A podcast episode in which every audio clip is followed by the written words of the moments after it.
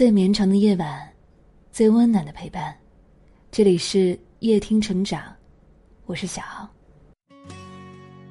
热播剧《三十而已》的顾佳有魄力、有原则、办事果断等，频繁登上了热搜，还掀起了顾学热潮。她是一位高学历、双商在线的全职太太，因此成为了万千憋屈活着的女人心中的偶像和精神领袖。她帮助丈夫创业，给儿子争取教育资源，放下身段暴打欺负儿子的女人，高段位手撕职场绿茶等一系列操作，让人看完直呼痛快。通过一个二十五块钱的橘子，察觉出老公身边有绿茶下属，于是立刻反击，直接写了辞职信让他走人，简直是人间过滤器。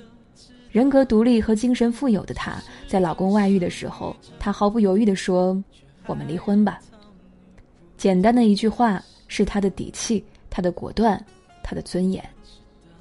作家威廉沃德说：“悲观者埋怨刮风，乐观者静候风变，现实者调整风向。”真正的女性独立，应该是一场自我营救，是来自内心深处的觉醒和蜕变。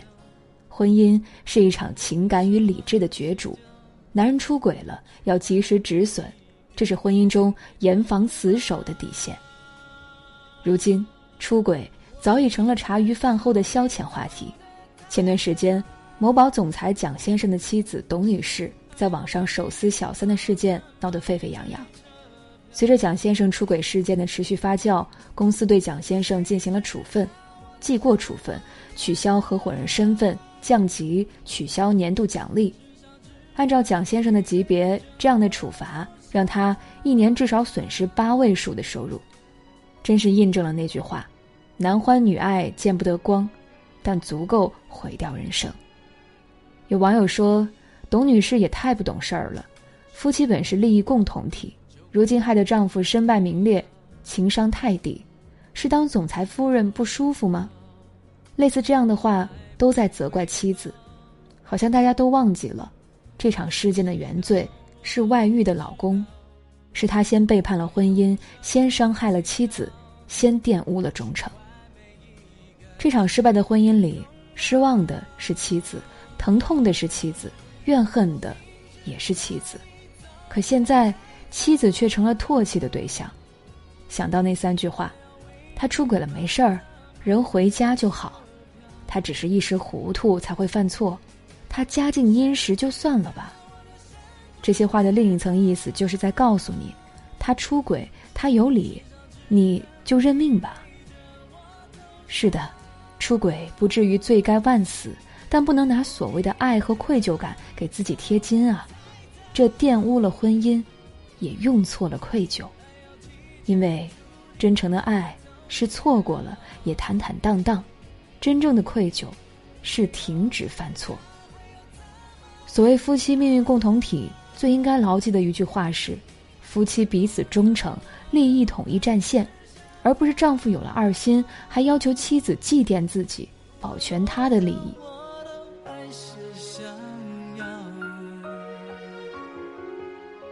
如果你的丈夫出轨了，你会选择原谅，还是离婚？读过一条听友留言，我知道他出轨后，并没有很痛苦，让我感到痛苦的一件事儿是。结婚十年，他没有给我买过一束花，如今他却在每个月十号给外面的女人送花。一个在家里连孩子都不管、从不做家务的男人，把拖鞋换成皮鞋，把短袖换成西装，把懒惰隐藏起来，然后把浪漫给外面的女人。我明知道他在外面拈花惹草，可我还是选择了原谅他。他说过。会跟那个女人一刀两断，可他总是出尔反尔，一错再错。生活中，多数女人面对丈夫的背叛，可能都会选择宽容。当你的丈夫出轨后，所有人都对你说：“你理智一点，好好想清楚，千万不要随便离婚啊。”但我知道，面对背叛，零容忍的态度是女性的本能，不是理性可以控制的。所以，我想对男性说：，如果你觉得人性本能可以外遇，那么女人也可以因人性本能跟你离婚。比如你心情不好的时候，你随便打了陌生人一拳，别人可能会捅你一刀。如果你说我只是打了你，你凭什么捅我一刀？你太不理智了，这很可笑吧？你可以失去理智，凭什么要求别人清醒？或许，太自私的人可恨，太善良的人也可恨。婚姻里，每个善良的人枕边。都睡着一个自私的人，每个脾气好的人身边，都站着一个脾气臭的人，每一个极度宽容的人身后，都有一个变本加厉的人。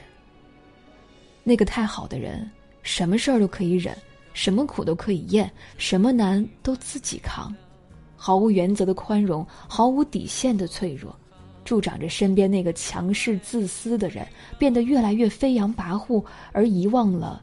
真正的健康婚姻关系是该出手时就要主动进攻，该吵闹时就要有力辩护，该惩罚时就要果断出手，该放手时就要勇敢放手。因为没有边界就没有尊严，没有幸福。一个善良的人连自己的尊严都不能维护的时候，别人自然也不会把你放在心上。这是人性的阴暗，也是自爱的深意。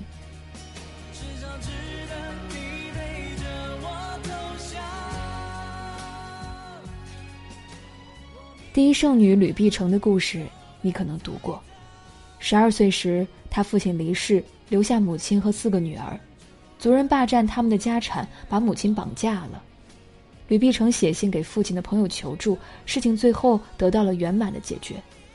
可没想到，这样的举动让他的人生受到了莫大羞辱。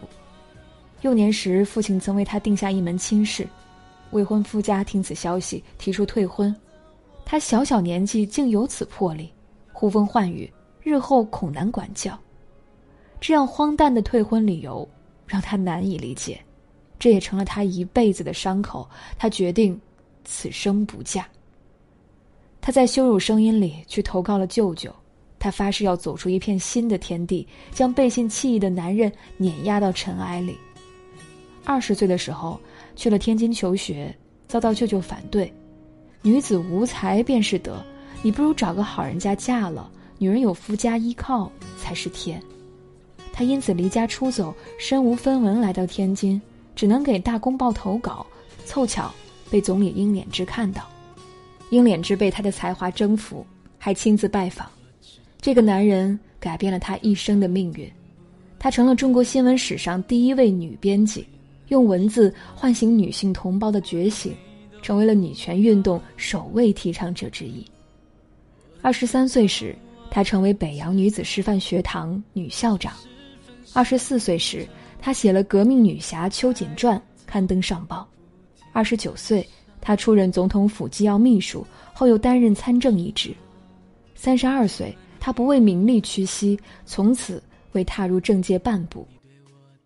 如此断舍离的气魄，让他一步步走向新生。他说：“如果遇不到对的人，宁愿不要婚姻。”你问是谁给了他底气？他凭的是物质上的丰盈，是精神上的富有，是他不依附男人、不牵爱情的独立与才华。他深知。没有爱情的庇护，最硬的底牌是自己。赫本说：“爱情并不可怕，可怕的是爱情的枯萎和变质，它可以残酷的扭曲你的生活，粉碎你的人生。再浓烈的爱情，应当有个底线；再幸福的婚姻，也不该丢弃自己。”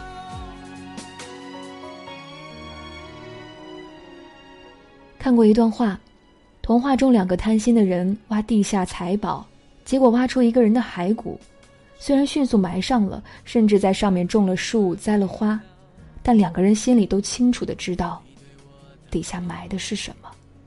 看见树，看见花，想的却是地下的那具骸骨。这个比喻很形象的说明了罪恶的杀伤力和深远性。罪恶一旦造就，它带来的伤害。会在记忆里重复上演。只要有一件跟他有关的证据，他便会立刻从往事里浮现，把受害人再一次刺痛。心理学上管它叫认知创伤，现实生活中管它叫触景生情，在婚外恋里，管它叫一碰就痛。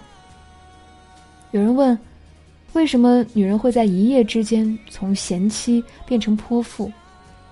因为背叛。带给他内心的伤害，成了树根下面的那具残骸。出轨带来的伤害，是不可逆的。结婚的人，请你手握利剑，坚守誓言，把自己和小家都圈起来，不要给外围的人有可乘之机。你应该做到果断拒绝，冷漠无情，不留给对方半点幻想。这是认知，也是今天这篇文章的初衷。点亮再看，愿你我共勉。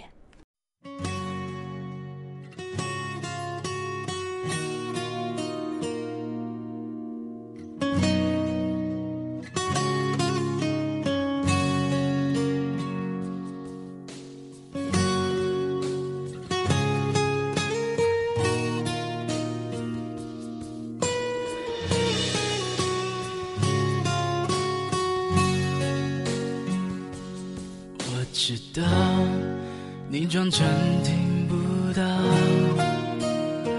我也能知道我的你都不要。我知道，我都知道，只是分手预兆，却还要讨你不停的笑。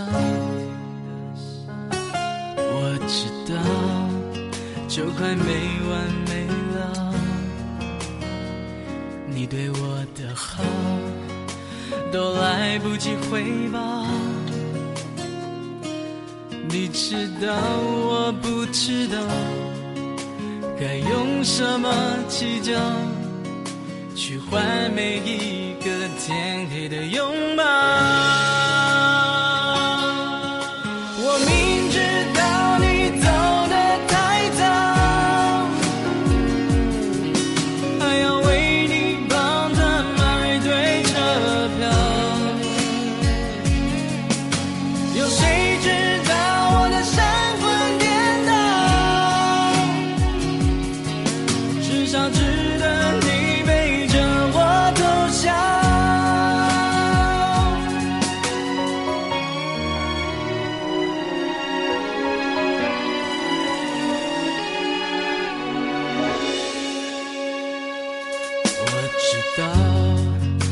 快没完没了，